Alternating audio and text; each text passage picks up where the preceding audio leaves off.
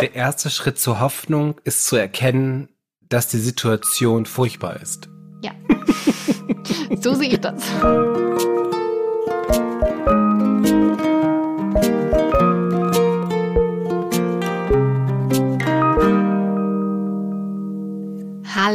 Und herzlich willkommen bei eurem Lieblingspodcast über die Hoffnung mit dem Namen Hallo Hoffnung. Und Finn, meine bessere Hälfte, bist du auch da, meine Hoffnung, bessere Hoffnungshälfte. Ich bin auch hier, kichere schon leise in mich hinein, ob der Vorfreude. Und ich, das ist Stefan Finn Spielhoff, Autor und Texter. Und wenn in meinen Texten manchmal Träume vorkommen, dann sind das meistens tatsächlich Träume, die ich auch so gehabt habe. Oh, das ist aber eine Wahrheit. Die ist ja, die ist schön. Die macht mich gerade sehr glücklich. Äh, mein Name ist Christiane Stenger. Ich bin Podcasterin, Sachbuchautorin und Gedächtnistrainerin.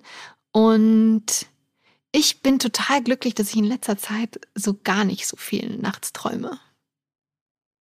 Das finde ich, ich erst dann gut. Es fiel mir auch kürzlich nur auf, weil ich in einem Text einen meiner Träume gefunden habe, den ich dann nochmal nachgeguckt habe in meinem Traumtagebuch, in dem mir dann auffiel, dass ich tatsächlich jetzt auch drei Monate lang nicht geträumt habe. Wie, aber du hast ein Traumtagebuch und immer wenn du nur, nur wenn du was träumst, dann wird das benutzt, das Traumtagebuch? Ja. Verrückt. Also immer wenn aber ich morgens aufwache und denke so, da ist doch was, das kann ich doch irgendwie nacherzählen. Also du bist dann einfach schon der Künstler, der aber auch das nicht nur nutzt, um für dich, sondern auch um der Kunst willen, dass du das dann festhalten möchtest, weil es man ja irgendwann brauchen kann? Nee, das mit den Büchern ist dann einfach eher so Faulheit. Weil dann ah. kann ich einfach copy-pasten und hab dann irgendwie eine Dreiviertelseite schon fertig, die ich mir nicht mehr so aus den Eingeweiden herausschneiden muss. Ja. Ich habe aber auf jeden Fall auch mal tatsächlich ähm, ein Jahrhundertroman geträumt. Da dachte ich wirklich, damit, warum habe ich das nicht aufgeschrieben? Weil es war, es war wirklich sowas wie Cloud Atlas oder so. Es ging ewig, es waren ganz große Königreiche, Reiche involviert, mhm. Berglandschaften und so. Es war richtig, es war so gut, aber ich habe es nicht aufgeschrieben danach oder ich habe es vergessen. Aber es war wirklich magisch. Ich hätte drei Bände rausbringen können, weil es in sich eine perfekt abgeschlossene Geschichte war. Ich weiß nicht, was an dem in dieser Nacht passiert ist, aber es war absurd. Ich habe auch nie wieder so krass geträumt, aber da, da dachte ich mir, damit, wenn du das jetzt die Muße gehabt hättest, das aufzuschreiben, das wäre das wäre es gewesen. Der. Ich kann das nur empfehlen. Ich finde Traumtagebuch führen ist eine ist einfach eine schöne Angelegenheit. Es ist total nutzlos, du kannst es eigentlich zu nichts gebrauchen, aber es sind so stimmt, ja. Den Traum hatte ich auch mal. Wahnsinn. Ja, über Träume äh, reden wir auf jeden Fall gerne noch ein andermal, denn ich glaube, Hoffnung und Träumen liegt eigentlich auch sehr nah beieinander. Ich bin kurz davor, einfach heute das Thema Träumen äh, umzuswitchen. Es kommt mir auch so vor, als hätten wir schon mal über Träume geredet. Ja, aber die ganz großen Träume, aber wir haben über die großen die ganz, Lebensträume ganz geredet, Träume, oh. aber nicht über die Träume in der Nacht, die ah. heimlich nachts kommen. Das ist ja noch ein Unterschied, ja. ne? Klein, aber fein. Das ist total richtig. Schön. Aber da reden wir auf jeden also da reden wir, teasern wir jetzt an, da reden wir auf jeden Fall bald über Träume. Da habe ich nämlich sehr viel zu erzählen. es gibt auch ja luzides Träumen. Ähm, aber das hebe ich mir alles bis dahin auf. Ähm, das wäre gut, vielleicht könnte man so eine Crossover, dass wir beide gleichzeitig eine Episode vorbereiten und dann reden wir auch über, wie sagt man, wahrscheinlich Drogenkonsum oder so. Mhm. Träume Vielleicht. und Drogen nehmen, um so mal so die Frage zu stellen, du, ob man herauskommt aus seinen doofen Gedanken. Und wie? Durch luzides Träumen und Pilze. Hast du schon mal Pilze genommen? Nein. Okay, ich auch nicht. Sehr gut. Also zurück zu meinem heutigen Thema und vielleicht, mh, hm, ja doch, also nee, es war jetzt nicht eine steile äh, Kurve. Was ich aber, ähm, es war Was denn für eine Kurve? die Kurve, die, die meine Gehirnzellen gerade irgendwie falsch abgebogen ah, okay. sind, ähm, weil auch wieder ein Thema, das, ähm, doch, weil mir, mir jetzt was in letzter Woche passiert ist, ich kann es gar nicht sagen, aber mhm. es ist fantastisch, finde ich. Äh, und was mir doch Hoffnung macht, ist nämlich folgendes: Es sind Krisen. und das hört sich jetzt erstmal total absurd letzte Woche an. etwas passiert. Es ist fantastisch. Du kannst nicht drüber reden. Was die Hoffnung macht, sind Krisen. Ja. Okay. Weil. Ich verstehe, Ganze, warum die Kurve steil ist. Ja, die ist sehr steil. Aber das Ganze ist äh, so, weil tatsächlich etwas super Gutes passiert ist, Uh. äh, aber was entstanden ist aus einer Krise. Also und die Krise war lange und tief und wirklich schrecklich und doof und ich dachte, Äh. warum muss mir das passieren? Das ist doch so eine Dreckskacke. Und dann nach Jahren ist daraus jetzt irgendwie was total Tolles entstanden. Und dann habe ich mir überlegt, ähm, ob das nicht schon öfter so passiert ist, in, jetzt in meinem Leben, ich kann jetzt ja nur subjektiv von mir reden. Und dann dachte ich, ja, krass. Und zwar auch immer das, was dann im Nachhinein total wichtig war, hatte oft, nicht immer, nicht jede Krise äh, ist geil. Also es gibt auch viele beschissene Krisen, die einfach nur beschissen sind an sich und nix haben. Aber, oder man weiß es eben noch nicht. Ähm, aber ähm, also die richtig guten Veränderungen in meinem Leben sind immer eigentlich aus den größten Krisen entstanden. Kannst du da konkret werden? Ja. Bin Und zwar, gespannt. also meine, also Ich möchte einfach wissen, was dir Tolles passiert ist. Ja, das sage ich nicht. Ähm, das ist ein großes Geheimnis, das ich vielleicht irgendwann lüfte, aber jetzt noch, jetzt noch nicht. Ähm, und zwar, also, ich habe ja schon oft erzählt, dass ich als Kind den Traum hatte, Schauspielerin zu werden. Yes. Und aus diversen Gründen, weil ich dachte, ich bin zu alt, weil ich dachte, man muss Kind von Schauspieleltern sein, weil ich dachte, keine Ahnung, irgendjemand muss einen entdecken, dachte ich immer, das ist für mich nicht möglich, es ist nicht machbar und ich habe das dann eben auch aufgehört. Es gab dann auch irgendwie, also ich konnte, als ich äh, in der fünften Klasse war, dürfte man, glaube ich, erst ab der siebten Klasse in die Theater AG. Und ich konnte es eigentlich schon nicht erwarten. Und dann habe ich aber die Schule gewechselt und da, wo ich dann hin bin, da gab es noch nicht mal eine Theater AG. Also es war dann alles so, es ist einfach nicht passiert. Und dann ist eben sehr, sehr viel anderes passiert, weshalb ich mich tatsächlich dann nie ernsthaft bei Schauspielschulen beworben habe und es auch erstmal nicht gemacht habe. Also ich habe dann zwar mit 16 den Film Die Spielwütigen gesehen. Das ist eine Dokumentation über die Ernst Busch, an, wo, wo vier SchauspielerInnen begleitet werden. Und da wusste ich aber, ich will Yeah. das, ich will das unbedingt machen und habe dann sogar Gesangsunterricht genommen, weil ich wusste, man muss auch vorsingen. Aber ich habe dann am Ende des Tages tatsächlich nur diesen Gesangsunterricht genommen, aber dann mit keinem Schauspiellehrer bearbeitet, äh, gearbeitet und auch bis ich 23 war, nichts gemacht. Ich stand nie auf einer Bühne und habe irgendetwas gespielt gehabt, also nur im Kinderzimmer früher irgendwie mit fünf, sechs, sieben Jahren. Aber ansonsten Okay. hatte ich, obwohl es mein großer Traum war und ich mit 16 Jahren dann den wiederentdeckt habe und dachte, natürlich, willst als Kind schon Schauspielerin werden, das ist das, was du willst. Du gehst jetzt auf eine staatliche Schauspielschule und ziehst es durch. So, und dann habe ich aber trotzdem, weil ich dann und jetzt kommt's, ich habe das neulich schon mal ange, angeschnitten. Ist ein bisschen doof und es war aber eine Krise und ich möchte euch alle jetzt auch gar nicht damit langweilen, aber ich musste mir, weil ich Arthrose im Kiefergelenk habe, also Arthrose ist, wenn die, die Gelenke, die Lenkschicht zwischen den Knochen äh, ab, sich abnutzt oder verschwindet, musste ich mir meinen Ja. Kiefer brechen lassen und lage eben ein halbes Jahr äh, mit gebrochenem Kiefer äh, im Bett und wartete, bis das besser ist. Und man muss sich das wirklich so vorstellen, äh, warum auch immer ist mein Kopf so wahnsinnig angeschwollen. Wer schon mal seine Weisheitszähne hat rausnehmen lassen müssen, weiß, dass das schon nicht so geil ist und dass manchmal auch eine Wange anschwillt.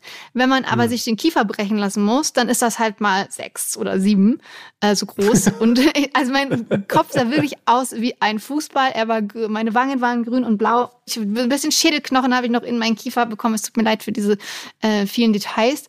Auf jeden Fall wollte ich nur damit nur sagen, es geht einem richtig kacke. Und ich dürfte auch ein halbes Jahr nicht kauen, also nur Suppe und Brei essen. Was? Ähm, Ein halbes Jahr. Ja. Wie alt warst du da? 23. äh, 22, äh, genau. Zwar, ich glaube, gerade 23 geworden. Krasser Scheiß. Okay. Genau. Und dann lag ich da halt rum und ich kann wirklich sagen, es ist nicht geil. Also das mit dem Essen ist gar kein Problem, weil man so viele Schmerzen hat, dass man gar nicht essen möchte, sozusagen nicht kauen möchte. Und äh, ich habe das in Österreich machen lassen, das ist auch total nett, weil normal bekommt man dann auch eine Magensonde hier oft und da dürfte ich aber am ersten Tag auch schon Joghurt essen. Also es war der Wahnsinn. Luxus. Und das Tolle daran, das Tolle war daran, ich dürfte mir davor, weil es ja klar war, dass ich sehr lange nicht so kauen konnte, äh, musste ich mir ganz viel äh, anfressen. Habe davor wahnsinnig viel Pizza und Pasta jeden Tag gegessen. Das war schön.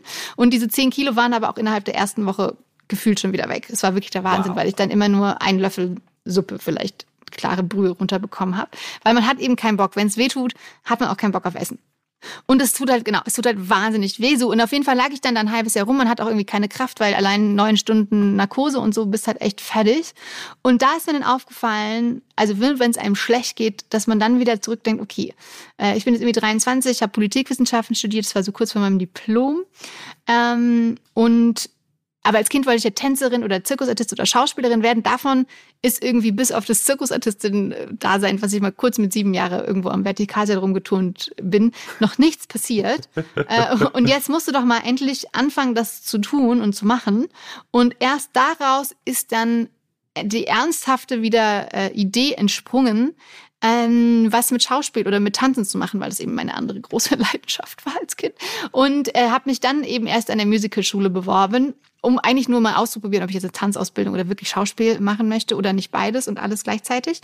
Äh, genau, aber wenn ich, wenn das nicht passiert wäre, zum Beispiel mit dieser Kiefer-OP, hätte ich, glaube ich, noch mal acht bis zehn Jahre gebraucht, um zu verstehen oder um wirklich dann überhaupt den ersten Schritt zu wagen. Ne? Weil bis du dann dich irgendwie raustraust sozusagen und dann wirklich auch anfängst zu schauspielen, wenn du das noch nie davor gemacht hast, außer irgendwie im heimischen Wohnzimmer oder bei Freunden als kleines Kind, ist es erstmal so ein großer Schritt, wo man sich so rantastet rantasten muss und über ich habe dann auch, weil ich auch irgendwie singen wollte, das habe ich einmal vor und einmal nach der OP gemacht, da über, darüber über diesen Gesangsworkshop eine Freundin kennengelernt, wo ich mein, wo ich das erste Mal überhaupt Schauspielunterricht dann danach bekommen habe. Also bis zur äh, bis zur Musical-Ausbildung hat es dann noch ein bisschen gedauert, weil man sich hier erstmal rantasten muss. Und da bei dieser Schauspiellehrerin habe ich dann das erste Mal quasi geschauspielert, in dem Sinne, dass sie mir am Anfang irgendwie so hat sie gesagt, ja, stell dir mal einen Baum vor. Ah. Und dann musste ich nur irgendwas, soll ich eine Geschichte daraus erzählen, dachte mir, ja, was jetzt nicht erzählen und nicht schauspielern. Und äh, dann dachte sie, okay, ich kann gar nichts. Und bei der zweiten Aufgabe hm. musste ich auf einen ähm, Glastisch fassen. Und dann hat sie gesagt, so jetzt stell dir mal vor, diese Glastischplatte ist super heiß und du hast jetzt krass deine Finger verbrannt. Und dann habe ich das gemacht und da ich ja so viel Trauma oder so viel Schmerz kurz davor äh, erlebt hatte durch die OP, fasse ich also da drauf und wecke einfach den Schmerz, den ich gerade erst kürzlich erlebt habe, auf und fange wirklich panisch an zu kreischen und zu heulen und beschimpfe nicht imaginäre oder nee, imaginäre Person besser gesagt im Raum, warum mir denn keiner gesagt hat, dass diese Herdplatte da ist und warum sie so dumm rumstehen hm. und keiner den Krankenwagen ruft und die Tränen liefen. Und es hat sich in dem Moment so gut angefühlt, weil ich hm. tatsächlich das auch dafür benutzen konnte oder es zum ersten Mal gespürt habe. So und dann eben Bock hatte, das weiter weiterzumachen. Und ich glaube, wie gesagt, ähm, zum einen hätte ich dann dieses, diesen ersten Erfolgserlebnis, Erfolgserlebnis nicht so schnell gehabt. Plus, ich hätte wahrscheinlich noch viel, viel länger gebraucht, äh, um mir das einzugestehen, dass ich das wirklich machen möchte. Und hiermit endet wieder mein kleiner Monolog zur Krise Nummer eins. Große Krise Nummer eins. Große Krise Nummer eins. Aber hast Und, du dann eine Musical-Ausbildung gemacht? Ich habe dann eine Musical-Ausbildung angefangen ah. und viel wichtiger noch, ähm, auch noch eine Schauspielausbildung dran gehängt. Okay. Vier Jahre. Das heißt also, ich habe das, was ich wollte, gemacht und ich glaube, ich hätte das eben nicht getan. Ich hätte nicht diesen Schritt gemacht, äh, wenn mir das nicht zuvor passiert wäre. Und dass ich diese Krise erlebt habe quasi, hat mir diesen Traum oder die Hoffnung darauf, dass ich den noch verwirklichen kann, auf jeden Fall realistischer gemacht und dargestellt und dass sich das auch die Hoffnung quasi vergrößert, dass das noch möglich ist für mich. Und du hast Krise Nummer eins gesagt. Willst du jetzt von der Krise Nummer zwei erzählen oder ist Krise Nummer Soll ich noch Krise Nummer zwei erzählen? Nee, das war einfach nur, ich, ich habe nur auf deine Formulierung reagiert und Ach war so. nur so kurz, war so kurz, hm, Will sie jetzt noch mehr Krisen mehr nacherzählen? Nee, ich könnte jetzt noch mehr Sachen erzählen, aber ähm, muss ich auch gar nicht. Ähm, man kann da auch bei, bei sich mal gucken, ob aus den Krisen auch was Gutes entstanden ist oder was ist denn deine? Ist dir auch sowas passiert oder gar nicht? Also nicht in dem Extrem, aber das irgendwie nicht, also man fällt ja ab und zu mal in so Krisen rein äh, weil es ja immer auf und ab geht im Leben. Aber hast du auch mal dieses, diese krasse Erfahrung gemacht, ach, wie unglaublich, dieses, diese Kack oder das Doofe musste passieren, damit dann was total Gutes entstehen kann oder das gar nicht? Also ich, mir wurde noch nie der Kiefer gebrochen, sodass ich ein halbes Jahr lang mir die Frage stellen musste als Mitzwanziger, was ich mit dem Rest meines Lebens anstellen will. Mhm. Aber natürlich gibt es super viele Krisen, wo ich andauernd mir die Frage stelle, was ich mit dem Rest meines Lebens anstellen will. Na, ich meine ja auch gar nicht so zum Beispiel, dass es unbedingt um dann die Frage geht, was es ähm, was ich mit dem Rest meines Lebens anstellen möchte. Nur um das nochmal zu verständlich zu machen, zum Beispiel ähm, nicht, genau, es geht nicht um diesen Kieferbruch und die ganz großen Träume leben, sondern einfach auch nur äh, da vielleicht hingestupst werden, was man tun soll. Zum Beispiel Corona, äh, ich arbeite ja auch sehr viel als Speakerin, ähm, dann gab es aber keine Veranstaltung, das erste Mal mein finanzielles Standbein einfach äh, weg gewesen. Und dann habe ich eben angefangen, Online-Kurse zu machen und auch angefangen, zum Beispiel mit Kindern zu arbeiten und Kinder zu trainieren und ähm, biete jetzt zum Beispiel auch eine Ausbildung Ausbildung zum Thema Gedächtnistraining an. Und das alles hätte ich mir aber nie zugetraut oder ähm, nie gemacht oder nie überhaupt ausprobiert, weil ähm, das davor gar nicht äh, erstmal gefühlt nicht auf der Agenda stand sozusagen oder ich es mir zum einen vielleicht auch nicht zugetraut hätte und ich das auch vielleicht gar nicht wollte, weil ich früher als Kind mich in der Schule auch so unwohl gefühlt habe, ähm, dass ich jetzt gar nicht unbedingt mit Kindern arbeiten wollte oder es zumindest dachte. Mm. Und dann, mm. aber als ich dann gezwungen war, beziehungsweise nicht gezwungen, aber dachte, ey, das ist ja eine Alternative, habe ich entdeckt, wie unfassbar viel Spaß mir das macht und dass ich das ja verpasst hätte, das jetzt zu tun, wenn dieses, diese Krise, diese finanzielle Krise nicht passiert wäre. Und genau, das hätte ich zum Beispiel auch sonst nie gemacht, wenn Corona nicht passiert wäre. Und das war natürlich erstmal, ähm, dass wieder eine finanzielle Standbein wegbricht, ist auch wieder so eine krasse äh, Erfahrung, die ich sehr, sehr gerne nochmal gemacht habe, wenn man so in finanzieller ähm, gefühlt Problemen steckt, weil es dann einen wieder erinnert, krass, wie, ähm, wie gut man es hat, wenn man nicht den ganzen Tag 24 Stunden darüber nachdenken muss, ähm, was es für ein Luxus ist, wenn man weiß, wenn man die Miete zahlen kann. Und das äh, finde ich manchmal ist es ganz gut, wieder sich zu erden und auch zu gucken, eben, was man ähm, dann noch so tun kann. Ja ich glaube halt, ich habe mein Leben von Anfang an so aufgebaut, dass ich eigentlich andauernd in solchen Krisensituationen stecke. Weil ich ah. bin ja Freelancer. Schön. Als dann diese Idee, dass man sich irgendwie so, wie das so die Eltern gemacht haben oder auch ne, manche, ein gewisser Schlag, Mensch, ich suche mir jetzt so einen Job und den mache ich für den Rest meines Lebens. So lebe ich ja gar nicht. Sondern ich habe irgendwie, irgendwie Freelancer und manchmal habe ich auch eine Festanstellung gehabt, aber irgendwie alle zwei Jahre habe ich das Gefühl oder alle drei Jahre passiert so eine so ein Zusammenschluss an Umständen, die mich dazu zwingen, einfach mich neu zu orientieren. Und jetzt ist natürlich die Frage, ist das einfach was, was ich ganz bewusst mache? Oder ist das, was ich super unbewusst mache, weil ich denke, so lebe ich am liebsten? Und dann habe ich immer so Momente, wo ich so denke, es klappt alles mega gut und alles läuft. Und dann natürlich auch sofort so Momente, wo ich denke, alles entgleitet mir gerade. Wie mhm. sagt man? Ich sehe meine Fälle den Bach herunterschwimmen. Oh, und das ist aber so, ein schönes Bild eigentlich. Das, oh, also ich glaube, das ist halt, aber ich mache mir auch super viele Sorgen die ganze Zeit. Das ist ja was so mein, so ist mein Naturell. Und mir geht es dann eher zu sein, wie man mit diesen Krisen umgeht, die ja ständig da sind, ohne die ganze Zeit den Verstand zu verlieren. Mhm. Na, es gibt ja dann noch quasi die äußeren Krisen und aber am Ende des, äh, des Tages ist ja wahrscheinlich auch das individuelle Leben immer davon geprägt, dass es eben hoch und runter geht. Also so kleine Krisen sind ja kann man sich eigentlich darauf verlassen, dass die immer sicher und geplant wiederkehren. Also ich glaube nicht, dass es bei dass viele oder dass es viele Menschen gibt, die sagen, das Leben ist ein ständiges Bergauf ohne Krisen oder ohne Täler. Ich glaube, das ist ja einfach so ein Rhythmus, der dazugehört, dass es manchmal bergauf geht und dann wieder bergab und dann wieder bergauf, wenn einem das zumindest so klar ist. Also vielleicht, ähm, weiß ich nicht, vielleicht ist es ja auch bei, bei manchen total anders. Also für, zumindest fühlt es sich für mich so an, dass es sowieso immer ein Auf und Ab ist und dann gibt es halt manchmal tiefe Täler und ganz hohe Berge, die super cool sind und ganz tiefe Täler, die so düster sind. Ähm, Genau, was ich nur auch noch sagen möchte, was Hoffnung macht, dass mir auch in der, ähm, auch die, diese große Krise war auch in meine kleinen Krisen aufgeteilt, dass ich immer versucht habe, doch jetzt dann einfach diese Haltung anzunehmen, ach cool, früher ähm, hattest du schon mal so eine Krise und dachtest am Anfang, warum passiert mir das? Ist super unfair äh, und ist alles so kacke. Und dann habe ich aber eben versucht, auch das Beste daraus zu machen. Und das ähm, selbst jetzt, wenn so eine aktuelle Krise individuell da ist, dass man versucht, die irgendwie mit Freude, auch wenn es jetzt absurd anhört, anzugehen, aber zu gucken, hey, was könnte an dieser Krise, hallo Krise, übrigens, wie geht's dir, was könnte denn gut an dir sein? Oder einfach zu, einfach nur anzunehmen, dass es, obwohl ich ja das jetzt nicht weiß oder dass es auch gerade richtig dreckig und kacke gerade ist. Ähm, aber vielleicht brauche ich dich ja, damit ich irgendwas anderes rausfinde und ähm, mich somit irgendwie in Geduld übe, dass das sich schon zeigen wird, dass das einen guten Zweck hat, aber man dann eben dadurch nicht so tief in diese Krise reinsinkt, wie ich schon mal früher in Krisen eingesunken bin. Wie in Moor.